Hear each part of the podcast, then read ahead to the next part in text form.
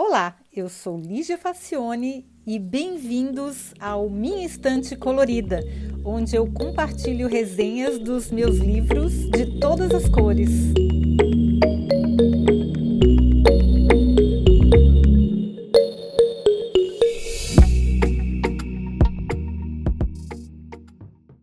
Olá, hoje nós vamos falar sobre um livro muito interessante. Ele se chama Flow The Psychology of Optimal Experience, que numa tradução livre seria mais ou menos como fluxo, a psicologia da ótima experiência, do Mihaly Csikszentmihalyi. Nossa, é muito difícil de pronunciar, ele deve ser, ter ascendência polaca ou polonesa, porque tem muita consoante nesse nome dele, não consigo pronunciar. Mas esse livro é uma belíssima surpresa. Ela, ele me foi sugerido pela Amazon mesmo. Eu digo que eu trabalho só para sustentar o Jeff Bezos, porque, nossa, eu gasto muito comprando livro lá. Mas eles têm uma, um, um algoritmo muito bom para sugerir livros e geralmente eles acertam. Esse livro foi o resultado de décadas de uma pesquisa sobre os aspectos positivos da experiência humana o Mihaly chamou de alegria, criatividade e o processo de total envolvimento com a vida de flow. Eu prefiro usar o termo original, sei lá porquê, eu acho que flow é mais fluido do que fluxo. Fluxo eu acho meio duro. Bom, o bacana é que o livro não é um manual de autoajuda, com dicas para ser feliz, até porque, segundo o autor, isso é impossível, uma vez que uma vida feliz é uma criação individual e não pode ser copiada como se fosse uma receita, né? Então, o que ele faz é definir alguns princípios e dar alguns exemplos de como usar esses princípios para transformar uma vida chata e entediante em uma vivência cheia de alegria. Bom, então ele começa, tem um capítulo que ele faz uma revisão do conceito de felicidade. O Mihaly usou algumas ferramentas da moderna psicologia para tentar responder a uma antiquíssima questão: quando as pessoas se sentem mais felizes? E aí ele descobriu que felicidade não é uma coisa que acontece, não é o resultado de sorte ou uma chance aleatória. Não tem a ver com dinheiro e nem com poder não depende de eventos externos, mas de como eles são interpretados. Felicidade é uma condição que necessita de preparo para acontecer, precisa ser cultivada e defendida por cada pessoa.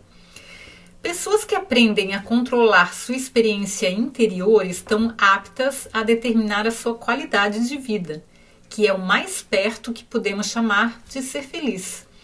Por outro lado, não adianta sair correndo atrás da felicidade, pois ela foge. É preciso criar as condições para que ela aconteça, em vez de sair à caça dela. É aquela história, né? Em vez de caçar as borboletas, capriche no seu jardim.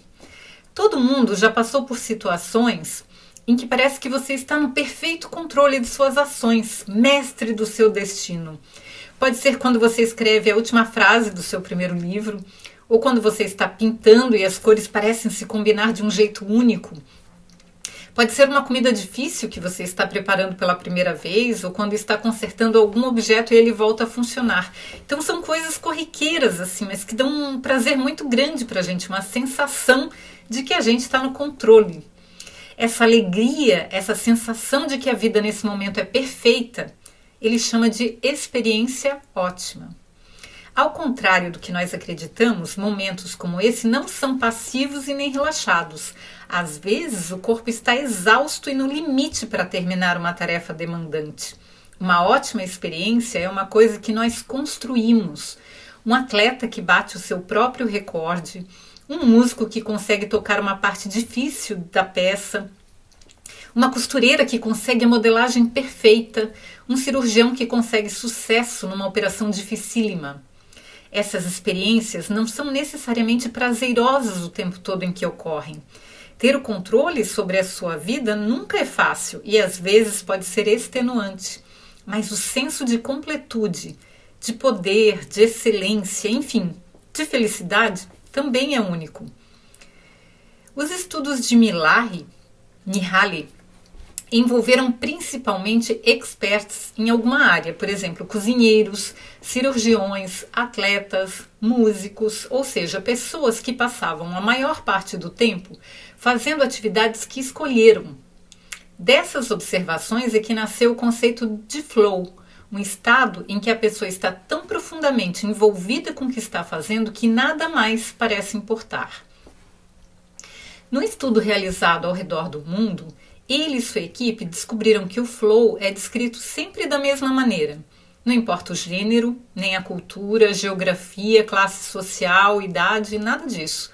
A pesquisa foi extensa e muito bem documentada, com a participação de várias universidades, e não deixou dúvidas. Então, o livro examina o processo de conseguir a felicidade através do controle da própria vida internamente. Para isso, o autor examina com cuidado como a consciência funciona e como ela é controlada. Todas as experiências que nós temos, seja de dor ou de sofrimento, interesse ou tédio, é representada como uma informação para o cérebro se conseguimos controlar essas informações, podemos decidir como será a nossa vida. Parece poderoso, né? Eu gostei muito disso. Vamos falar um pouquinho agora sobre esse controle. Bom, após vários e aprofundados estudos, o autor e sua equipe chegaram a uma conclusão simples e verdadeira. O controle da consciência determina a qualidade de vida. Não é novidade nenhuma, claro, né? Os monges budistas sabem disso há milênios e as culturas antigas já haviam concluído a mesma coisa. Faz muito tempo que os que os, os, os guias espirituais e os gurus já falam isso, muito tempo mesmo. Só que tem uma coisa: controlar a consciência não é simplesmente uma habilidade cognitiva. Requer inteligência, comprometimento de emoções e querer muito. Não é suficiente saber como fazer, é preciso praticar consistentemente da mesma maneira que atletas e músicos exercitam as suas habilidades. Não, e não é fácil, não. O progresso é bem lento. Há ainda uma outra questão: o controle da consciência precisa ser reformulado a cada vez que o contexto cultural muda. Não dá para aplicar diretamente os conhecimentos dos mestres Zen é preciso fazer adaptações para cada realidade, para cada situação. E aí agora a gente vai ver um pouquinho sobre a anatomia da consciência. Eu gosto muito da definição que o autor dá para a consciência, que é uma coisa extremamente complexa, né? Olha só o que ele diz. A consciência é a habilidade de superar a programação genética e definir sua própria ação de forma independente. A função da consciência é representar a informação sobre o que está acontecendo dentro e fora do seu organismo, de modo que possa ser feita uma avaliação sobre como o seu corpo pode reagir. Sem consciência, o corpo apenas reflete de maneira instintiva. Com consciência, nós podemos definir o peso que cada informação tem e responder adequadamente. Além disso, com consciência, a gente pode inventar informações que não existem. Olha só que bacana. Por causa dela, nós podemos sonhar acordados, fazer planos, mentir, escrever belos poemas e criar teorias científicas. É a consciência que permite que alguém possa se sentir insanamente feliz ou totalmente miserável, independente do que esteja acontecendo do lado de fora.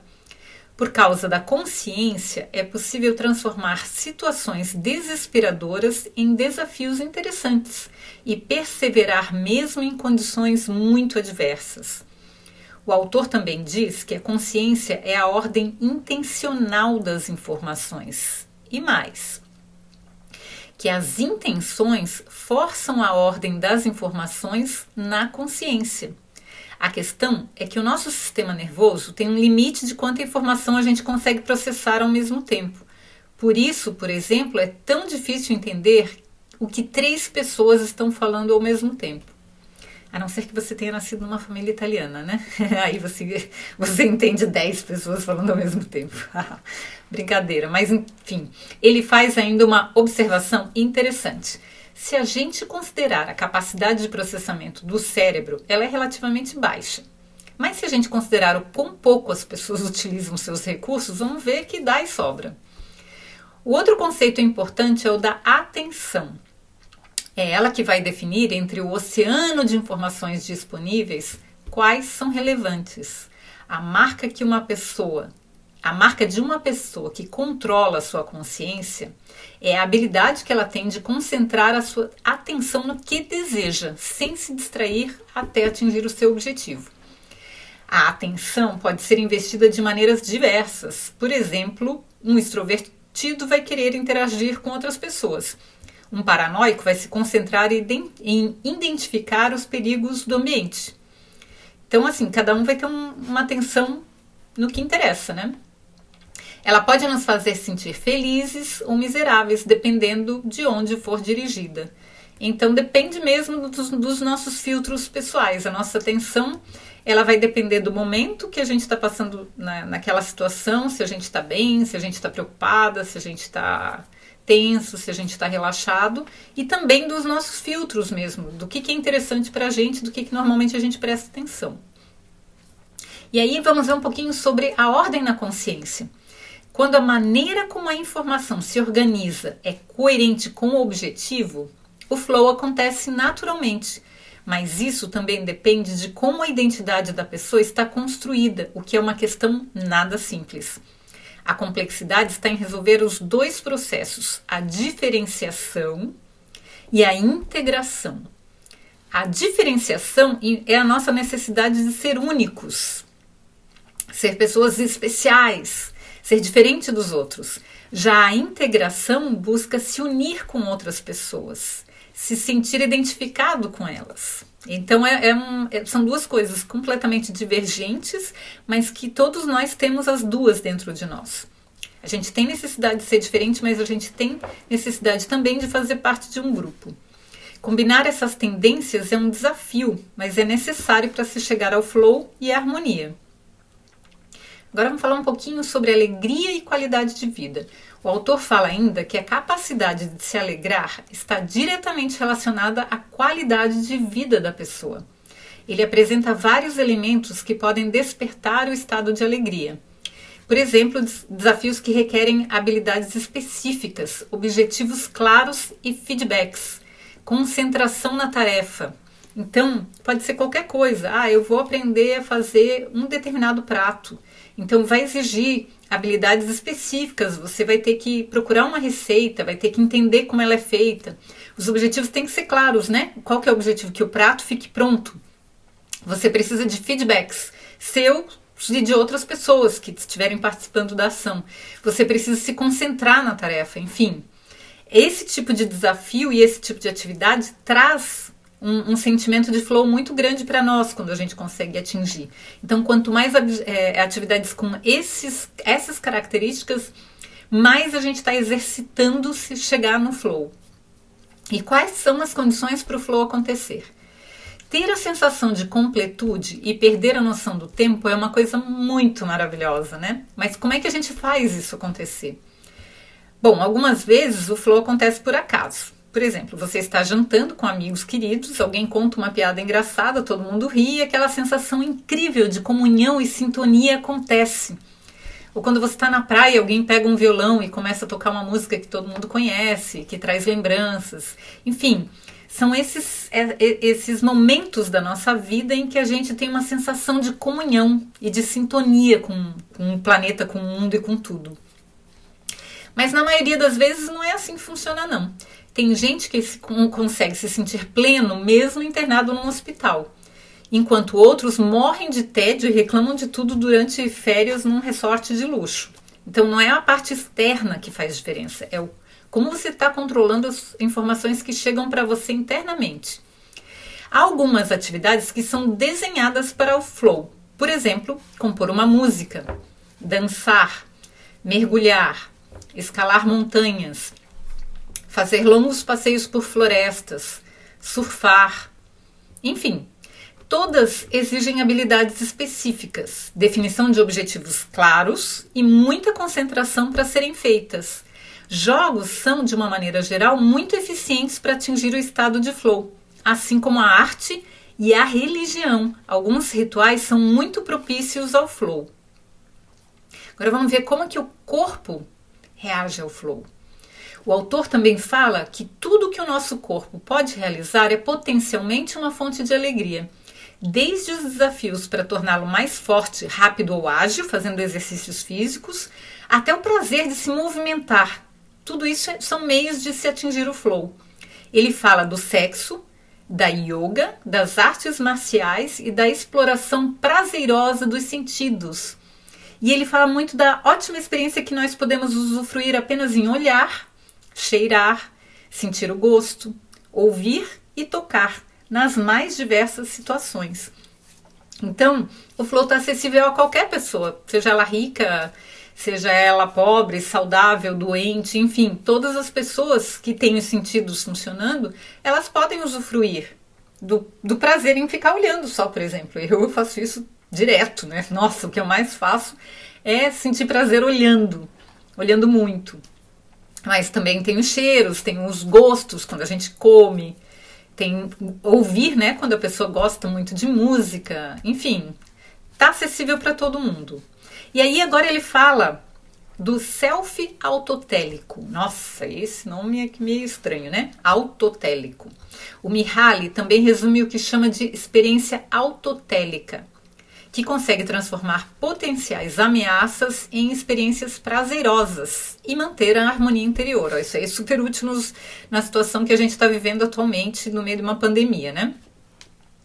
O termo significa literalmente o self, que tem objetivos autocontidos, e reflete a ideia de que os objetivos não são determinados pelo exterior, pelas convenções sociais, necessidades biológicas, por exemplo, mas pelo autoconhecimento.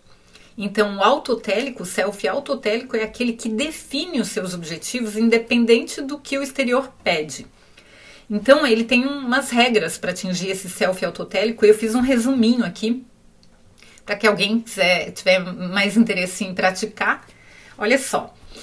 Primeira coisa é determinar objetivos para ter um self autotélico. Então, determinar objetivos é, uma, é a primeira regra. E essa regra está intimamente relacionada ao reconhecimento de desafios. Assim, se eu defino que vou jogar tênis, eu logo reconheço que preciso fazer alguma coisa para atingir esse objetivo. E vou atrás do que, que eu preciso aprender para jogar tênis.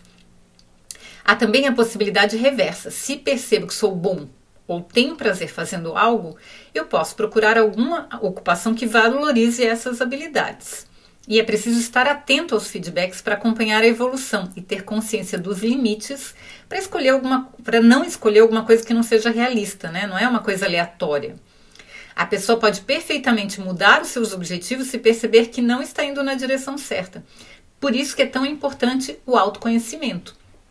Então, o primeiro é determinar objetivos. Então, um objetivo que a gente vai ficar avaliando se aquele objetivo vale, continua valendo, ou se realmente seria melhor mudar de objetivo. Não tem problema mudar de objetivo, mas ele tem que estar claro.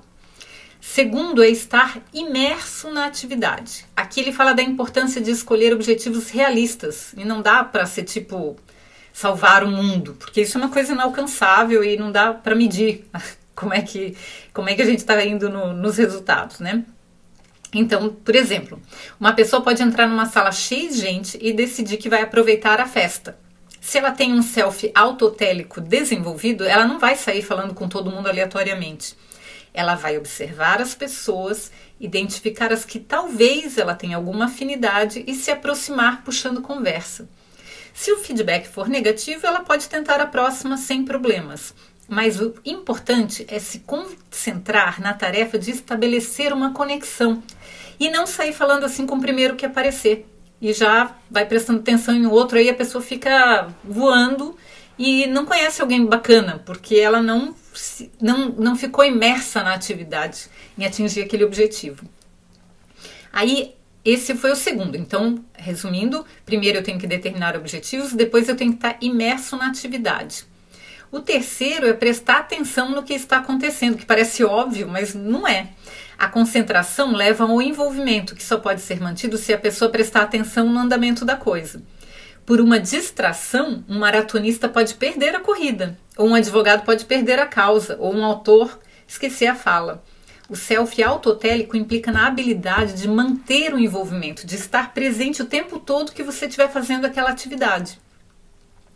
Então, É, esse é, e agora o último, a última regra é aprender a alegrar-se com a experiência imediata. Olha que importante isso, gente. Em termos de pandemia, nada pode ser mais importante do que a gente aprender a se alegrar com a experiência imediata. Estar no controle da mente implica em considerar qualquer evento como fonte de alegria. Uma brisa num dia quente, ver o reflexo do sol na janela, fechar um negócio bacana, tomar, tomar um copo de água fresca quando a gente está com sede, observar um gatinho olhando para você e se espreguiçando.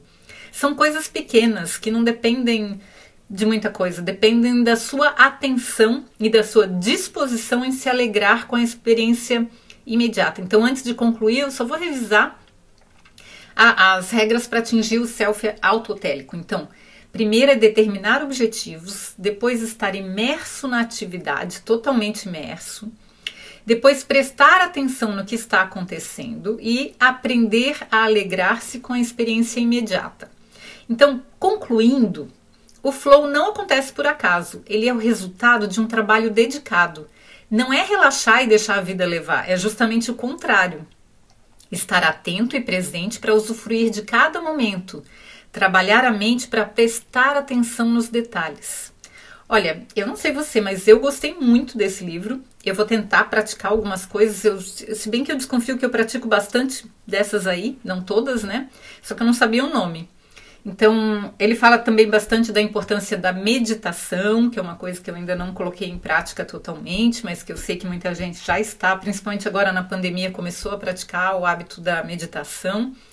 Então, é assim, é, é um livro que ajuda a gente a ser mais feliz, apesar de ele dizer que não é um manual e não é um não é não são regras para a pessoa ser feliz, mas para a gente estar tá ciente de que ah, esse sentimento de flow depende mais da gente do que, aliás, depende totalmente da gente, não depende do que acontece por fora da gente. A gente interpreta o mundo de acordo com o que a gente já tem dentro da gente, né? Então, é, prestar mais atenção e se alegrar com as pequenas coisas, estar consciente do que a gente está fazendo, definir objetivos claros, desenvolver habilidades. Eu acho que dá para a gente tentar. Vamos tentar? Gente, só lembrando que todos os podcasts têm uma versão escrita no meu blog, que o link está na descrição do episódio, tá bom? Espero que vocês tenham gostado e até o próximo episódio. Tchau!